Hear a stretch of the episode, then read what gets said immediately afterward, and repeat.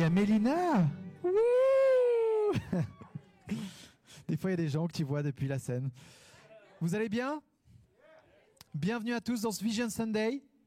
Je vous attendais pour vous parler un petit peu de la suite de notre Église, surtout vous permettre de comprendre pourquoi est-ce qu'on va faire les choix qu'on va faire durant l'année, et puis aussi pour continuer à vivre cet esprit d'unité qui a déjà depuis le X-Camp, qui est juste dingue de vous sentir tellement unis, vous ceux de One. C'est une belle image de ce à quoi l'Église est appelée à ressembler. C'est un corps, et un corps c'est forcément uni, qui regarde dans la même direction, qui s'émerveille dans la même direction. Et aujourd'hui, j'aimerais rappeler quelques éléments fondamentaux qui vibrent sur notre cœur d'Église. Autre que le concept d'unité, c'est aussi celui de pouvoir pleurer et rire ensemble. En gros, ça veut dire vivre la, vie ensemble.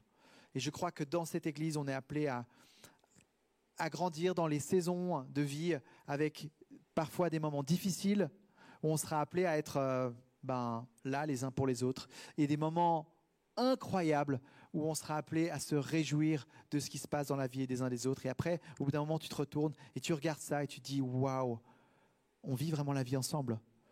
On, a parcouru tellement d'aventures. Et je peux déjà le dire, moi, en, regardant certains meubles de l'église qui sont là et on, commence à, des fois à, à partir sur une demi-heure à se remémorer les bons souvenirs, mais les moments aussi difficiles.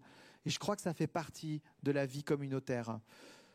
On va en parler un petit peu plus longuement tout à l'heure. Je te transmets juste certains éléments comme ça d'entrée de jeu. Il y a aussi la notion de grandir. Euh, notre Église est un organisme vivant, donc ça bouge, ça grandit, mais nous aussi, on est des êtres vivants. Et moi, je ne sais pas toi, mais moi, je ne peux pas m'imaginer continuer à rester tel que je suis. Depuis que j'ai rencontré Dieu, il y a quelque chose qui me pousse à vouloir lui ressembler, qui me pousse à vouloir être meilleur. Et chaque fois, je suis frustré. Mais cette frustration, elle est finalement chaque fois tournée dans quelque chose qui me donne envie de faire mieux. Que ce soit dans l'éducation de mes enfants, que ce soit dans ma façon de vivre ma foi, que ce soit dans ma façon de faire mon travail, bref, dans tous les domaines de ma vie, il y a cet élément qui est là comme un moteur et je crois qu'il est au centre aussi de notre vie d'église, ce désir de grandir et de ressembler un petit peu plus à notre Dieu. Troisième élément que je voudrais partager avec vous aujourd'hui, c'est euh, cette capacité qu'on a. Je ne sais pas s'il est là en ce moment. Il n'est peut-être pas toujours là à fond dans toutes nos saisons de vie, mais cette capacité de s'émerveiller de combien l'évangile est une bonne nouvelle. Et je fais partie de ceux, et je pense toi aussi, qui ont besoin de creuser dimanche après dimanche, semaine après semaine, pour réaliser à quel point il y a réellement un trésor derrière ce que Dieu a fait pour nous et la vie en abondance qu'il nous offre. Et cette bonne nouvelle, bah non seulement c'est important et fondamental pouvoir s'en émerveiller, mais la partager autour de nous. Et je crois qu'avec ces trois éléments, on a déjà des choses clés, des piliers fondamentaux qui définissent un petit peu la direction de la suite de notre parcours d'église. Et tu le sais peut-être, si tu étais là au Vision Sunday en janvier, ou peut-être que tu l'as réécouté pour voir un peu euh, qu'est-ce que je vais dire aujourd'hui. Moi, je l'ai réécouté pour me préparer. Et euh, j'avais déjà un petit peu commencé à annoncer quelque chose qui se met en place gentiment, ça devient toujours plus concret. C'est pour ça que je ne serai pas seul aujourd'hui sur cette scène à parler et à peindre le tableau de notre direction d'église. C'est l'envie de continuer à amener l'église et à, et à leader l'église en équipe. Donc, ça veut dire quoi? Ça veut dire que moi, je crois à la force d'une équipe, je crois à la, à la pertinence, à la puissance de l'intelligence collective. Tu sais, si on met plein de gens ensemble et qu'on raisonne ensemble, chacun amène sa sensibilité et ça peut donner quelque chose de tellement plus pertinent. Il y a la complémentarité des dons, des sensibilités qui est tellement importante. Alors on a fait un petit peu comme avec les sitcoms, tu sais, où ils doivent avoir euh, un blond, un black. Euh, ça doit représenter un max de la population des gens qui vont regarder la série. Bah, c'est un peu, un, un peu ça avec l'Église. On a du coup dans l'équipe une femme, Euh, on a un black, Et puis on a une sorte de petit Italo-Suisse euh, qui, est, qui est moi sur scène. J'ai envie de te décrire un petit peu les, les, les caractéristiques des uns et des autres parce que j'ai pris le temps pour ça.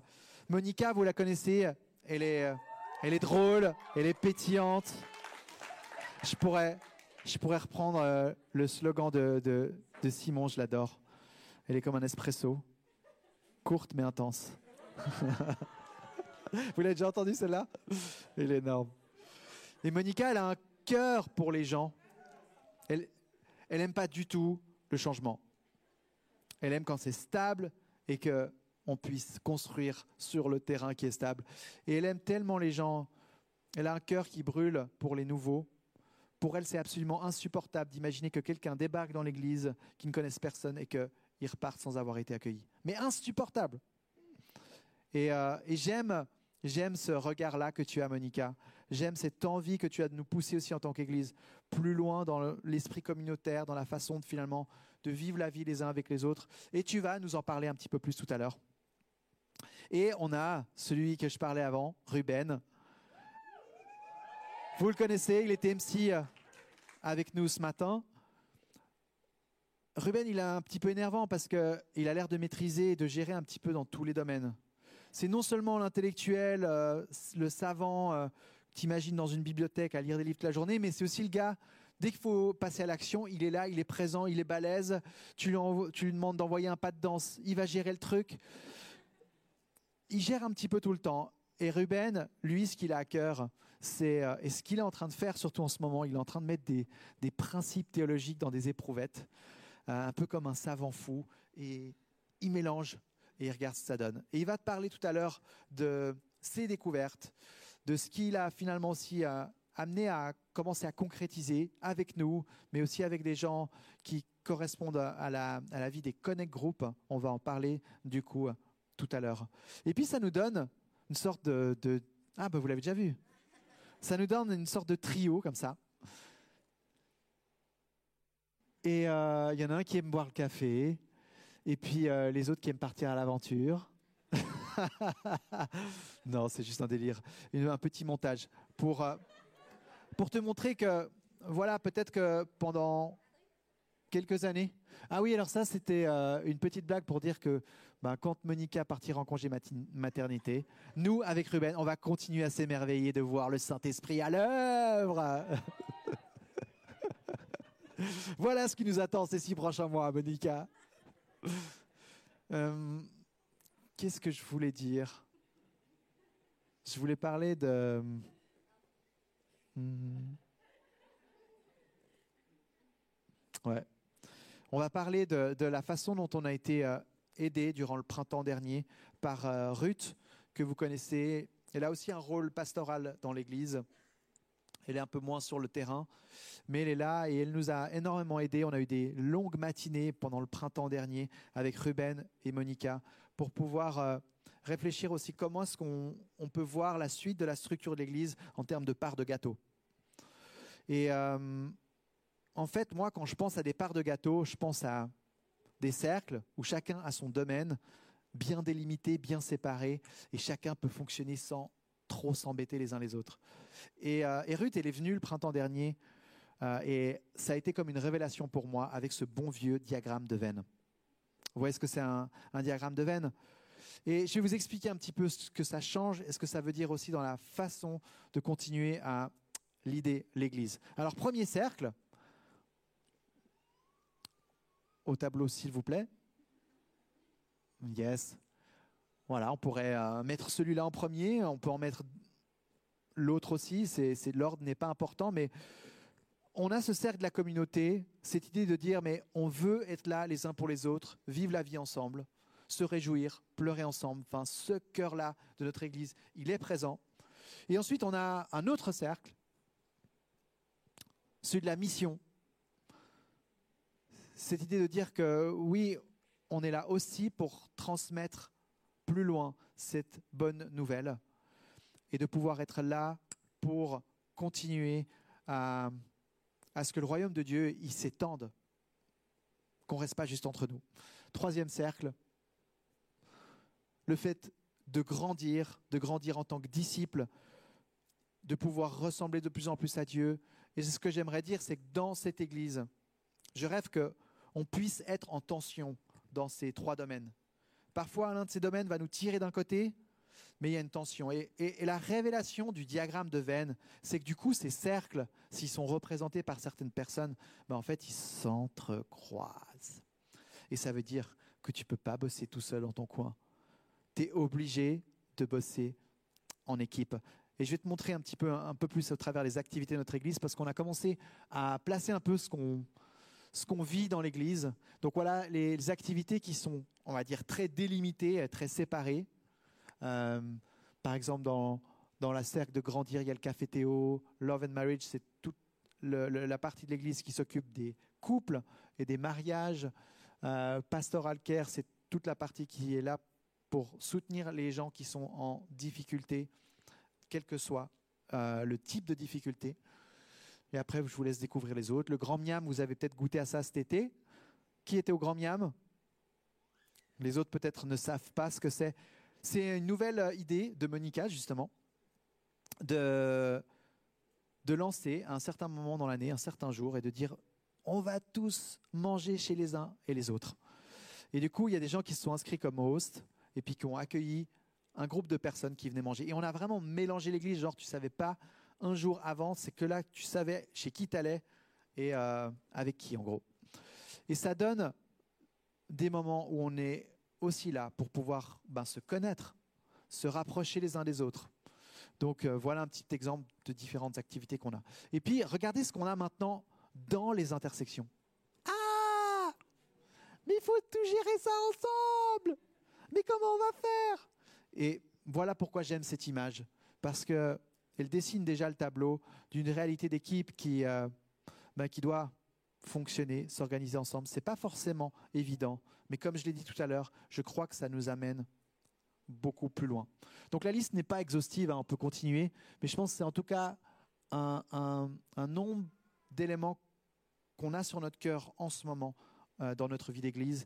Et si tu connais pas tous les termes, c'est pas grave, mais tu peux aussi nous demander et on t'expliquera bien volontiers après. Donc, ce que j'étais en train de dire avant que Monica me coupe, c'était euh, c'était cette idée de dire que voilà, peut-être pendant un certain nombre d'années, euh, dans la façon de fonctionner, j'étais euh, en tant que pasteur la personne clé. Et aujourd'hui, j'ouvre vraiment une nouvelle ère de l'Église où on fonctionne en trio. Ça te permet de savoir aussi qui représente quoi. Ça me permet aussi moi de pas forcément être mêlé à tout et de pouvoir porter en fait cette, ce cœur pastoral de prendre soin de l'Église d'une façon euh, plus large.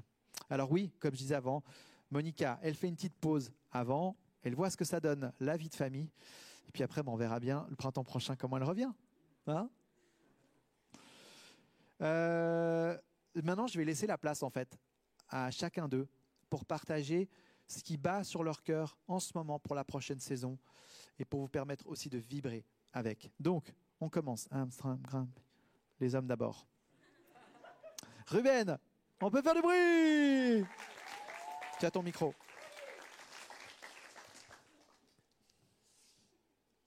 Coucou. Euh, ouais, alors moi je vais. Euh, du coup, j'ai vraiment ce focus dans le thème de, grandir. Et euh, ce, qui va m'occuper beaucoup, et ce qui m'occupe déjà beaucoup depuis cette année, c'est de penser à un truc, une, simple idée c'est que dans Matthieu 28, vous vous rappelez Matthieu 28, c'est la fin de l'évangile de Matthieu, euh, on a ce moment où Jésus envoie ses disciples en mission dans le monde. Hein, c'est le tout début de l'ère chrétienne. Jésus envoie ses disciples dans le monde et il leur dit pas allez et ouvrez des églises, allez et je sais pas, faites des croyants, des gens qui vont réciter la prière de conversion. Il leur dit allez et faites des disciples de toutes les nations. C'est pas juste ah oui, je crois en Jésus. C'est est-ce que je suis à son école? Est-ce que je le suis? Est-ce que je grandis à son image, dans sa direction?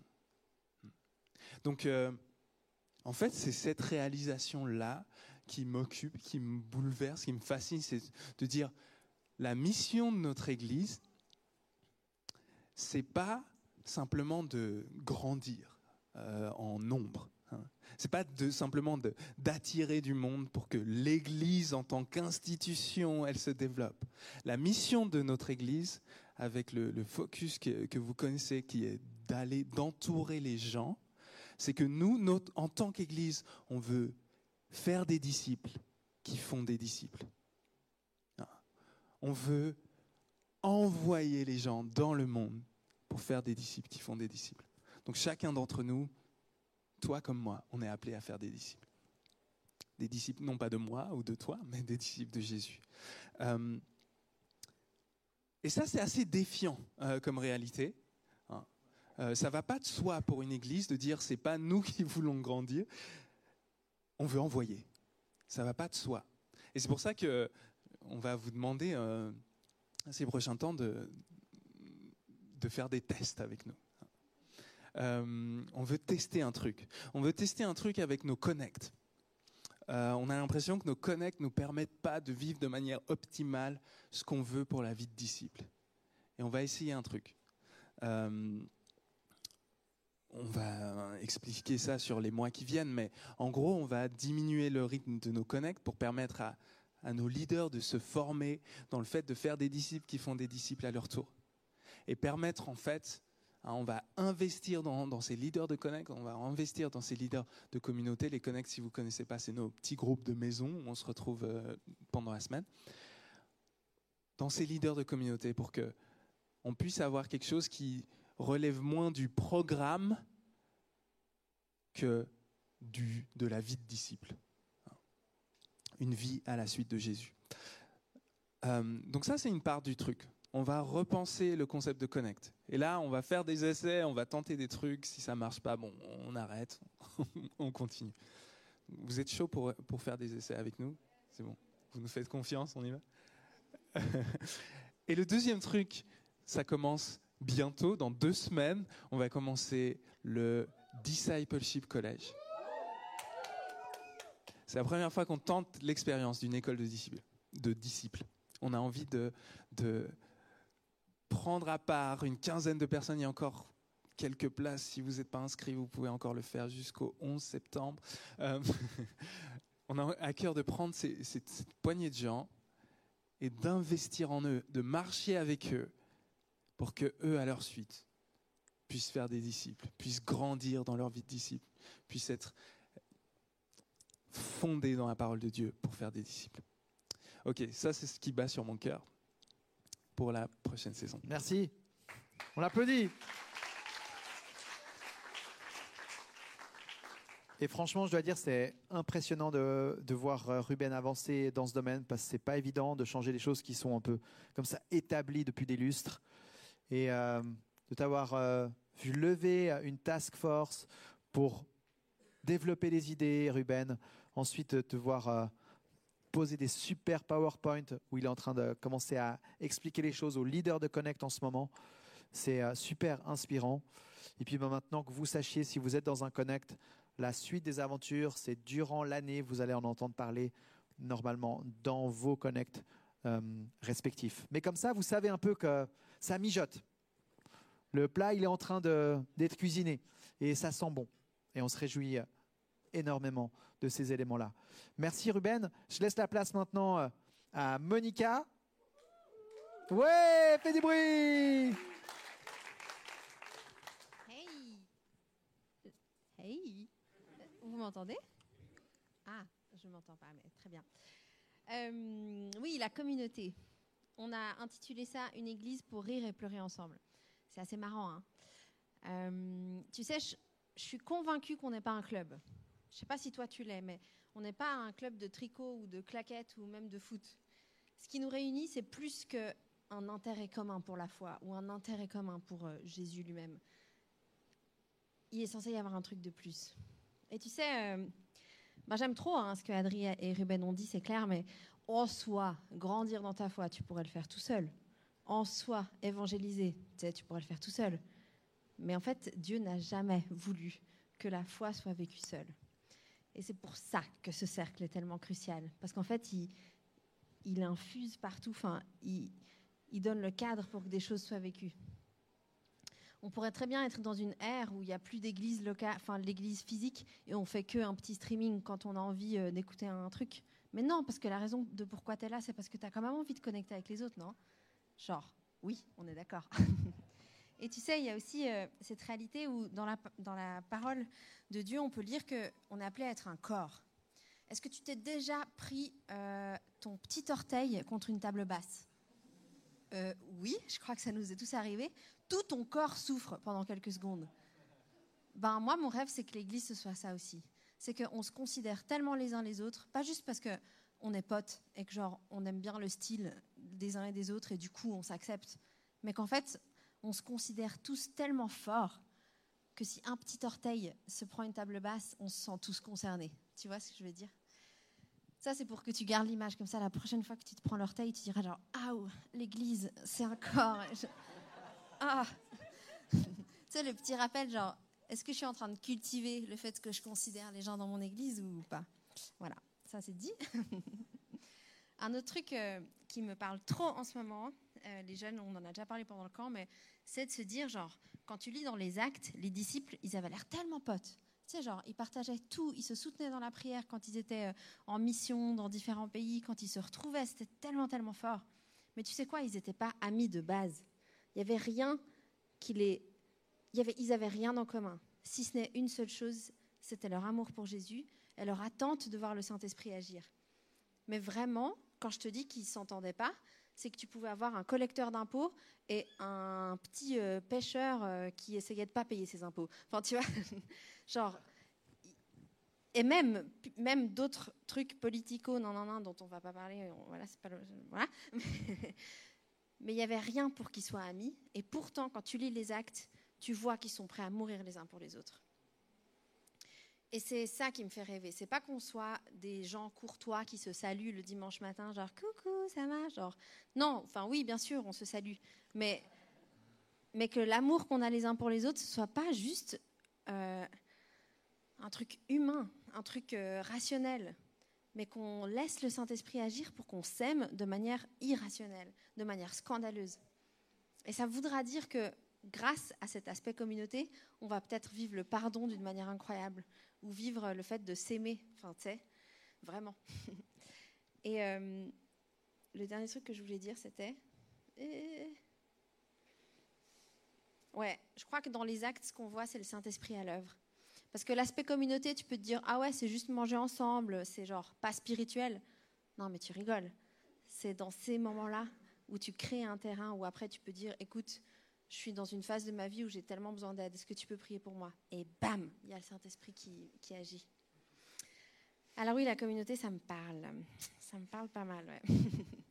Et j'espère que, que, toi aussi. Et qu'on pourra découvrir ce que c'est de vivre des temps, euh, des soirées louanges, comme des after-work euh, dans un bar à Genève, ou euh, le Discipleship College, ou d'autres moments où on sent qu'on est plus que juste un club, mais qu'on est vraiment des disciples qui se réunissent. Voilà, mon cœur. Merci Momo. On te souhaite d'être inspiré dans ce congé mat. Hmm, oui, je voulais dire un truc par rapport à, cette notion de, communauté, d'unité. C'est un témoignage que j'ai entendu la semaine dernière qui parlait en fait de, de ceux qui étaient là au X-Camp, qui sont venus le premier dimanche, je crois que c'était le dimanche 15 août. On avait les baptêmes ensuite.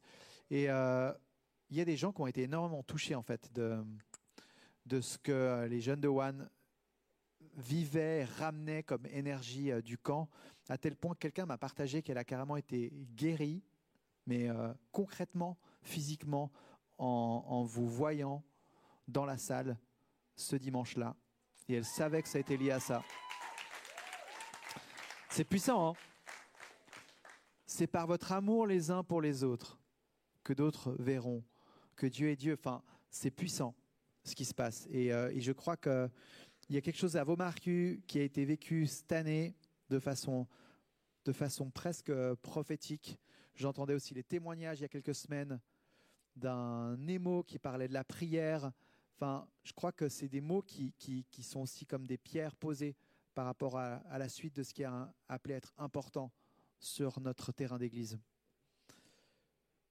Ensuite, on a vu donc une église pour entourer et équiper les gens dans leur foi, une église pour pleurer et rire ensemble, et puis encore une église pour voir des vies changer.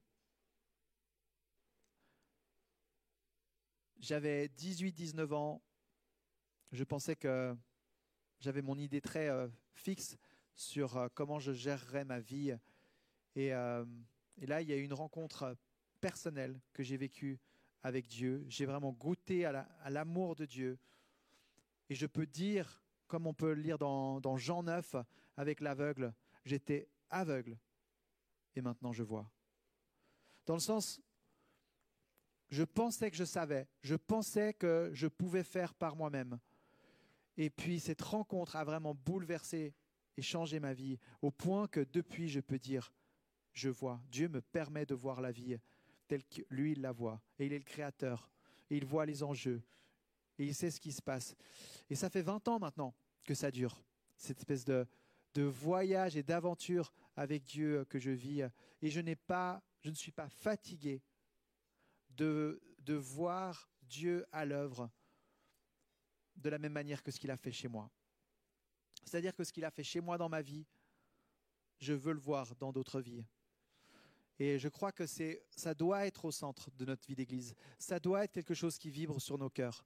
Ne pas se fatiguer de voir des vies changer, d'avoir toujours cette faim qui est là, qui est présente pour cette réalité-là. Et je sais que parfois il y a des saisons où on est un peu plus distant de Dieu, c'est plus difficile, mais reviens, reviens à cet amour et laisse-toi toucher par l'évangile et tu verras que très naturellement le Saint-Esprit te, il commence à faire bouillonner à nouveau ton cœur pour ça. Et ça, c'est notre réalité aussi de terrain pour l'Église, c'est de se battre pour voir des vies changer. J'ai envie de dire deux, trois éléments à propos de la célébration, parce que la célébration est un, un endroit clé, en fait, pour voir des vies changer. Je crois que les vies ne changent pas si on ne se réunit pas pour Dieu. Et donc, ici, ce qui se vit, c'est clé, et je voudrais transmettre quelques infos aussi pratiques de ce qu'on est en train de préparer, de ce qui se vit. Tu as entendu peut-être en début d'année qu'on parlait d'un nouveau lieu. Ça reste toujours quelque chose qui est sur notre cœur d'église pour pouvoir aussi avoir un lieu qui est plus adapté encore à, ce qu'on est en train de vivre avec le focus de notre église. Mais je voulais simplement donner deux, trois éléments pour dire, ben, c'est pas quelque chose qui va être aussi vite que ce que je pensais. Le monde de l'immobilier est plus compliqué que ça. Et euh, ce que je peux dire actuellement, c'est que cette prochaine année qui est devant nous, euh, elle va être ici. Ici, ça va être notre terrain de jeu. Et puis, il y aura aussi euh, la Villa Rose, là où il y a le Discipleship College et d'autres aventures qui vont euh, certainement prendre forme. Mais pour dire que ce lieu-là, il est un lieu d'action où le dimanche, on vient, on vient grandir, on vient écouter Dieu, on vient se retrouver, mais on vient aussi euh, être témoin et voir déjà nos vies changer et être témoin de vies changées. Je voulais raconter une histoire qui m'a énormément touché, qui s'est passée ici, sur ce lieu, dans cette salle, où j'ai pu voir une vie changer au travers du temps, de rencontre en rencontre. Et je vais laisser en fin de message un petit peu de place pour cette personne pour venir parler, raconter ce que Dieu a fait dans sa vie. Mais avant, je voulais quand même dire une petite chose. J'ai parlé du lieu, j'ai parlé des célébrations, et j'ai parlé encore de quelque chose d'autre qui est sur mon cœur et qui va être aussi dans, un, de, mes domaines, c'est de continuer à veiller à ce que on forme une relève de pasteurs qui se lèvent pour notre région, qui se lèvent pour notre Suisse romande, mais aussi pour, pour la France qui est à côté. Et, euh, et je crois que le savoir-faire qui se développe dans l'Église, il est important et c'est aussi en, en, finalement en transmettant le bâton, en élargissant notre équipe qu'on est en train de, vraiment euh, former une génération de pasteurs et des pasteurs qui sont compétents pour construire l'Église aujourd'hui. Et, euh, je me réjouis beaucoup de l'arrivée de Cédric. Vous en avez certainement entendu parler, qui euh, va devenir donc un stagiaire pastoral dans l'Église dès la semaine prochaine. Et oui. Il est encore en vacances là, mais il ne sait pas ce qu'il attend, le gaillard. Euh, D'ailleurs, je ne vous dis pas encore non plus euh, son rôle en tant que stagiaire pastoral. C'est quelque chose qu'on laisse encore en suspens. On va simplement le laisser revenir et après, on vous en reparle tout bientôt. Donc euh, voilà, je parlais de vie changée. Je vais revenir à ça et je voulais vous raconter donc cette histoire que j'ai vécue il y a maintenant un an et demi. C'était juste avant qu'on soit surpris par le confinement. C'était un soir après le message, après la célébration. On avait, tu sais, ce temps d'after, on avait le bar, tout ça. Enfin, c'était cette époque-là, quoi. Et oui, parce que pour ceux qui nous rejoignent en cours de route depuis le Covid, ben, on avait aussi avant euh, une façon de vivre l'Église un petit peu plus chaleureuse. Ça reste très sympa, mais le matin, par exemple, tu arrivais à 10h, tu trouvais un, petit, un buffet de petit déjeuner. euh, Il y avait Théo au bar qui te faisait un cappuccino. Puis ensuite, à la fin de la célébration, tu avais un apéro. Et le soir, ça partait en une heure, une heure et demie d'after avec euh, les panini euh, et plein d'autres petites surprises que nous concoctaient certains. Enfin bref, c'était le bon temps. Et sachez que moi, cet hiver, si on le peut, avec les conditions sanitaires qu'on aura, parce que c'est le suspense encore chaque semaine, ben, j'aimerais qu'on puisse euh, retrouver un peu une petite euh, vie euh, un petit peu plus tournée autour de la bouffe et d'un bon verre. Enfin bref, on se comprend. Donc, je parlais, je reviens, je, je fais que des digressions. Donc, je parlais d'un soir où on avait une after, où on avait le bar qui était ouvert. Et j'ai rencontré cette personne qui était venue avec un ami elle était en recherche. Elle se posait la question sur Dieu et en même temps, elle était marquée par beaucoup de souffrances euh, dans sa vie. Et elle m'a raconté un petit peu son histoire. J'étais très touché. J'ai eu le temps de noter son nom dans mon téléphone. Et puis, euh, ben, je ne l'ai pas revu. Ensuite, il y a eu le Covid. Ensuite, j'ai eu un troisième enfant. Et bref, j'ai plus pensé à cette histoire. J'ai plus pensé à cette rencontre jusqu'au printemps dernier. Et le printemps dernier, on était là dans la cour euh, quand tu sors par ici, tac tac, sur la cour des grottes. Elle était venue à la célébration. Et là, je la vois. Ah Et il me faut un peu genre, c'est- c'était qui euh, C'est quand qu'on s'est vu À quel moment Qu'est-ce qui J'ai j'ai eu besoin de la re-rencontrer, discuter un peu avec elle. Elle m'a rappelé cette histoire. Et je lui ai demandé comment elle allait depuis. Et puis j'ai senti que c'était pas si évident, que ça avait finalement pas énormément euh, évolué. Et puis je lui ai dit, bah écoute, euh, je prends ton numéro et puis euh, on va boire un verre hein, ensemble et on en discute un petit peu plus. Trois semaines passent, on se retrouve dans un café. Et là, ben, faut qu'elle vous raconte l'histoire. Donc, j'accueille avec moi ici, maintenant, sur scène, Delia Ouais, ouais, ouais, ouais, ouais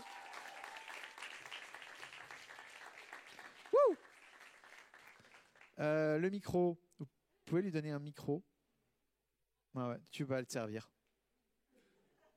Et c'est la femme enceinte qui se lève.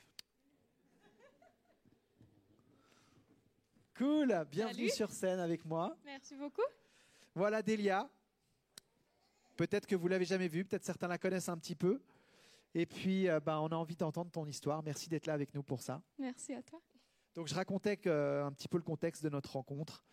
Et puis, euh, ben, donc, une période de vie évidente, un contexte difficile. Est-ce que tu es d'accord déjà un petit peu en préambule, nous raconter un peu ce par quoi tu es passé ces dernières années?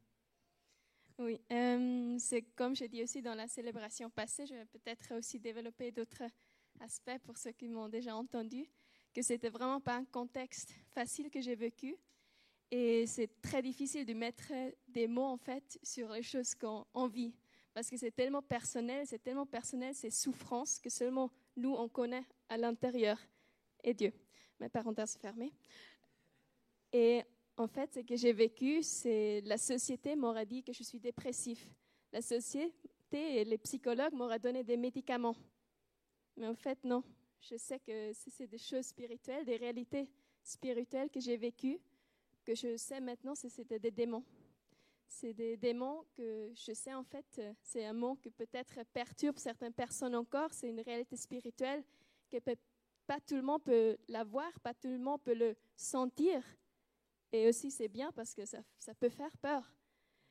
Et pourquoi je, sais que cette réalité était en moi, c'était parce que j'ai, en fait, travaillé un peu avec un médium.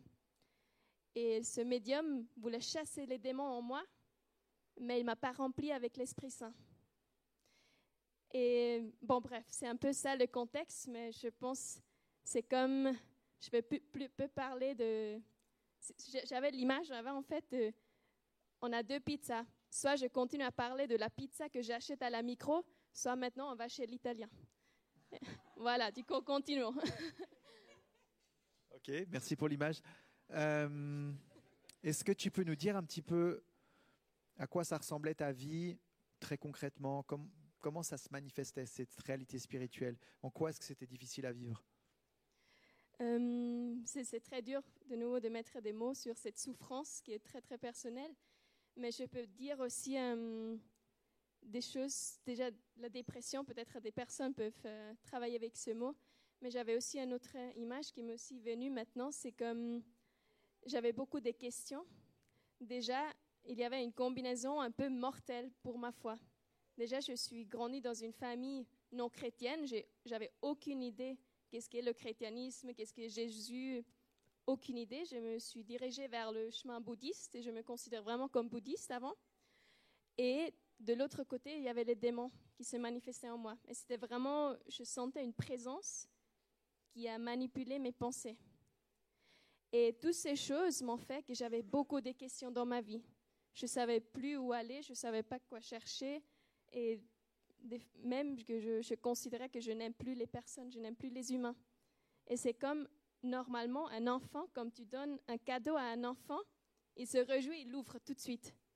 Mais moi, je regardais le cadeau, qui était Jésus dans ce cas, ou la délivrance, et je regardais, mais comment c'est l'emballage, est-ce que c'était fair trade, et je me posais tellement de questions et la confusion était tellement là. Jusque que la détresse, je suis arrivée à point de dire, vas-y, j'y vais. Ouais, et donc euh, on s'est euh, on s'est vu pour euh, pour ce verre, c'était au mois de juin. Donc moi je m'attendais à, à prendre un temps pour parler un petit peu de cette réalité spirituelle qui peut prendre une place dans nos vies. Et puis après, je pensais qu'on allait faire un petit tour et prendre un bon gros temps de prière. Et puis là, tu, tu me surprends. Et qu'est-ce que tu me dis? Que j'étais libérée? Ouais. Alors qu'est-ce qui s'est passé? Dis-nous un petit peu plus. Que on peut s'imaginer une maison qui était avec les ténèbres. Et là, tu commences à fermer les fenêtres, tu commences à balayer, et c'est l'Esprit Saint qui est vraiment venu dans cette maison, à poser une nouvelle fondation, et que la lumière commence à briller. Waouh! Waouh! Comment as-tu été délivré? Qu'est-ce qui s'est passé concrètement? En fait, c'était vraiment, je suis arrivée à point d'avoir tellement de soif de trouver une solution que voilà, tu m'aurais pu donner de, jus d'orange, de l'eau, j'ai commencé à boire tout de suite. Et c'est ça qui, était fait avec une prière de délivrance, que vraiment j'ai disais oui à toutes les questions, j'acceptais Jésus, oui, mais je ne savais pas qui est Jésus, mais je, je disais oui, tu vois. Et je me lançais comme ça, un peu aveugle, mais Now can I see, right? Donc pour moi, c'était un peu déstabilisant parce que je m'attends un peu à un certain type de rendez-vous et là, elle me dit non, mais c'est bon, c'est fait. J'étais avec un ami et on a prié et euh, ben, toute cette réalité, ces démons sont partis. Euh, je suis délivré. Puis j'étais là, mais attends, j'essaie de poser des questions. Elle fait non, mais enfin, je peux pas te dire avec d'autres mots, c'est plus là, quoi. Et là, euh, Là, j'étais vraiment impressionné, émerveillé. Donc j'ai dit, ok, bah alors euh, parlons baptême.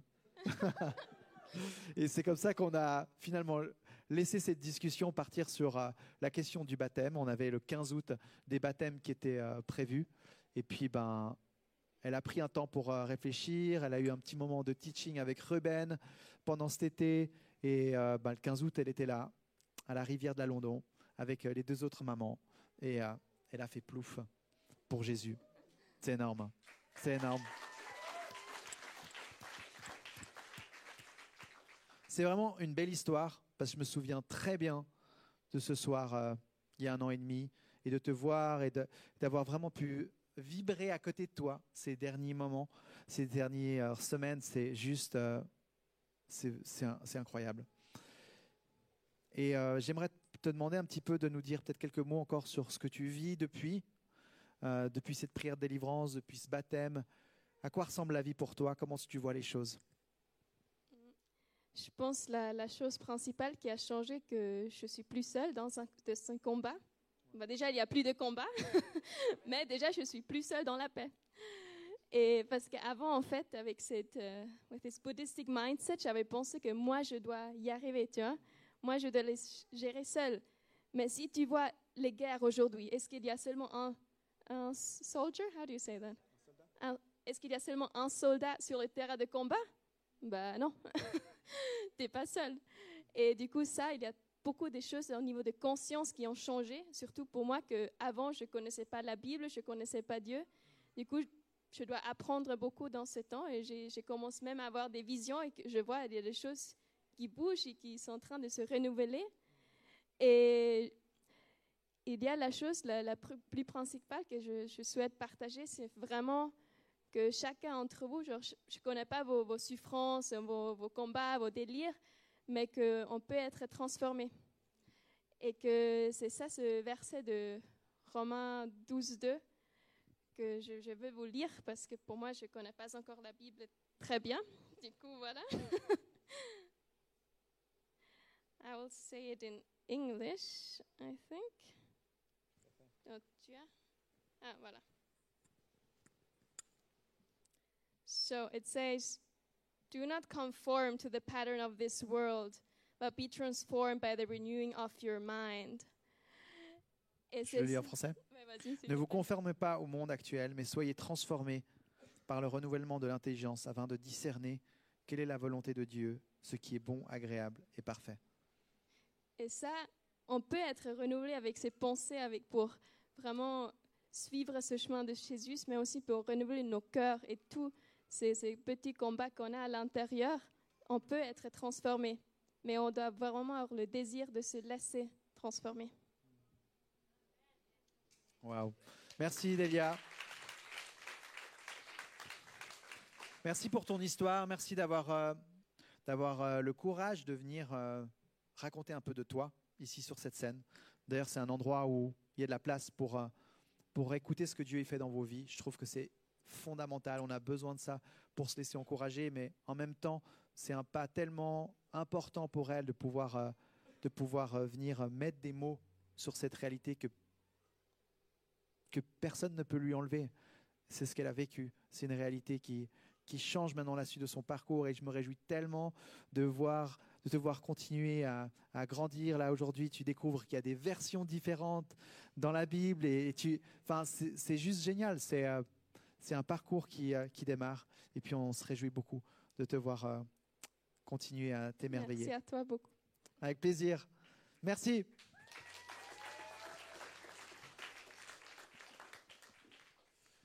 Voilà, je voudrais finir avec euh, ce moment-là où on se laisse encourager et où on se rappelle, mais en fait, c'est aussi ça l'Église. C'est être témoin de vie changée, de vie transformée, de vie où la personne, elle dit, mais j'étais aveugle et maintenant je vois, I was blind, but now I see. Et j'aimerais te, te dire, laisse-toi toucher par ça. Je sais que nos vies sont pleines de choses. On a une rentrée qui débute, tu as peut-être plein de choses en tête. Mais encore ce matin, je, discutais avec euh, la maman d'accueil de, de Thiago Shanti, euh, qui, me, partageait euh, son cœur. Et elle, regarde autour d'elle dans sa vie et elle a son cœur qui brûle pour voir des rencontres. Que ces gens rencontrent Dieu, pour voir des vies changer. Et je trouve c'est super inspirant, je le lui ai dit euh, ce matin, c'est super inspirant de, de cultiver cette fin-là.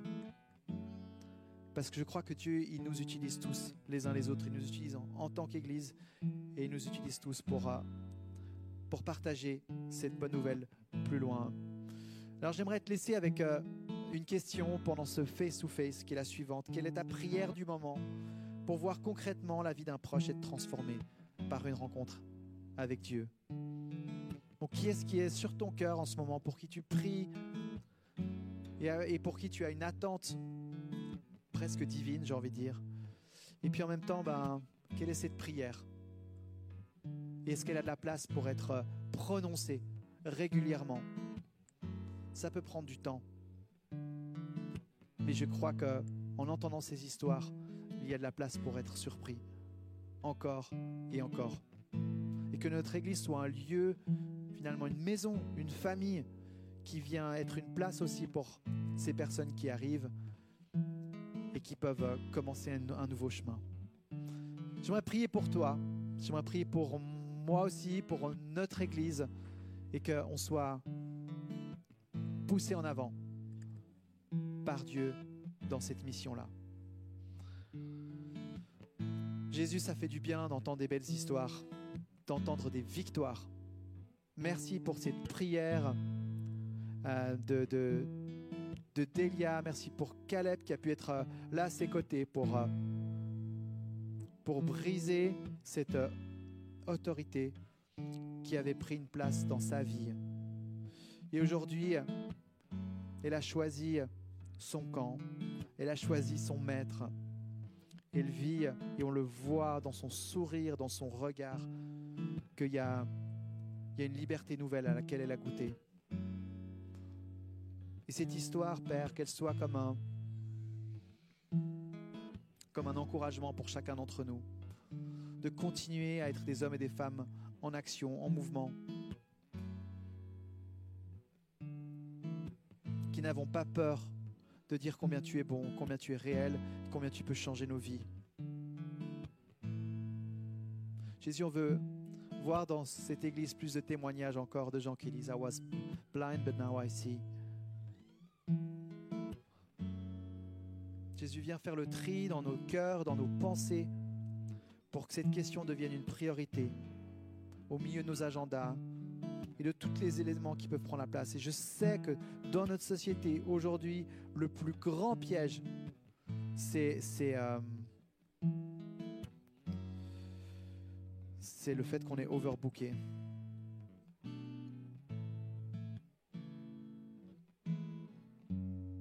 Saint-Esprit, fais brûler cette priorité sur nos cœurs avant tous les autres. Et montre-nous comment on peut faire ça. Comment est-ce qu'on peut être par des petites choses, des petits actes, des petits messages, des petites pensées, des petits moments, être là aux bons endroits, au bon moment. Je suis convaincu qu'il y a plein de gens à Genève qui se posent des questions, qui sont dans la souffrance, sont dans la confusion, qui cherchent une porte de sortie. Et on veut être là, sur leur, sur la route, à leur rencontre. Amen.